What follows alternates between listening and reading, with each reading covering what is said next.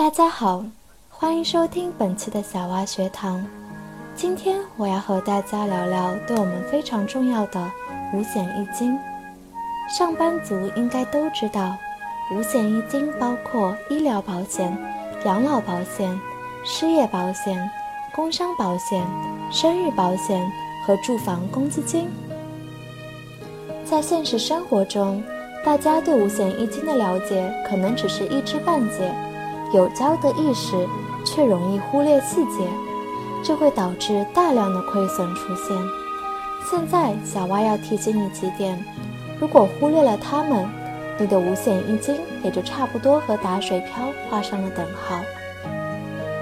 第一点，医疗保险必须交满规定的年限，想要在退休时享受终身医疗的待遇。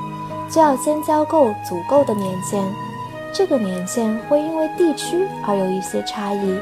一般情况下，女性得缴满二十至二十五年，男性得缴满二十五至三十年。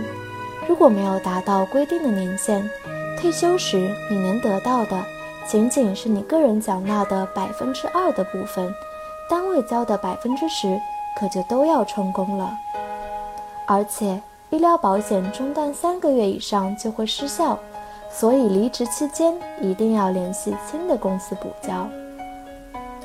第二点，社保累计缴纳要满十五年。领取养老金有两个条件：一是社保要交满十五年，二是要达到退休年龄。养老金分为两个账户，个人缴纳的部分纳入个人账户。单位缴纳的部分纳入统筹账户。如果你只交了十四年就不交了，那么以后是没有资格领取养老金的。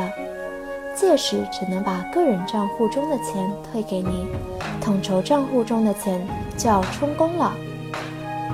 第三点，社保不能断交。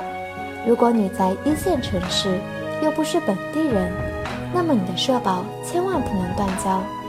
一旦断交，除了会对你的缴费年限核算、社保待遇领取等结果产生影响，在有些城市，对买房、买车和落户计划的影响更为直接。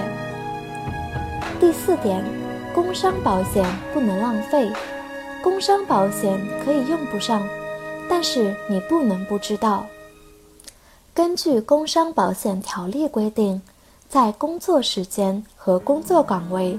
引起的致伤、致残、死亡，都应该算为工伤，而你负伤期间所需要的部分医药费、丧产时的救助金，以及丧亡的丧葬费和抚恤金，都是可以从工伤保险基金中扣除的。第五点，失业保险缴纳需满一年。并不是所有没有工作的人都可以享受失业保险的待遇。根据法律规定，失业人员需满足以下三点，才有机会享受这笔失业保险金：一、失业前用人单位和本人已经缴纳失业保险费满一年；二、非因本人意愿中断就业的；三、已经进行失业登记。并有求职要求的。第六点，生育保险与单位挂钩。对于上班族来说，生育保险真是大福利。不同于医疗保险缴纳，生育保险只要交够一年，并且满足其他生育保障要求，就能够享受相关的生育保险的待遇。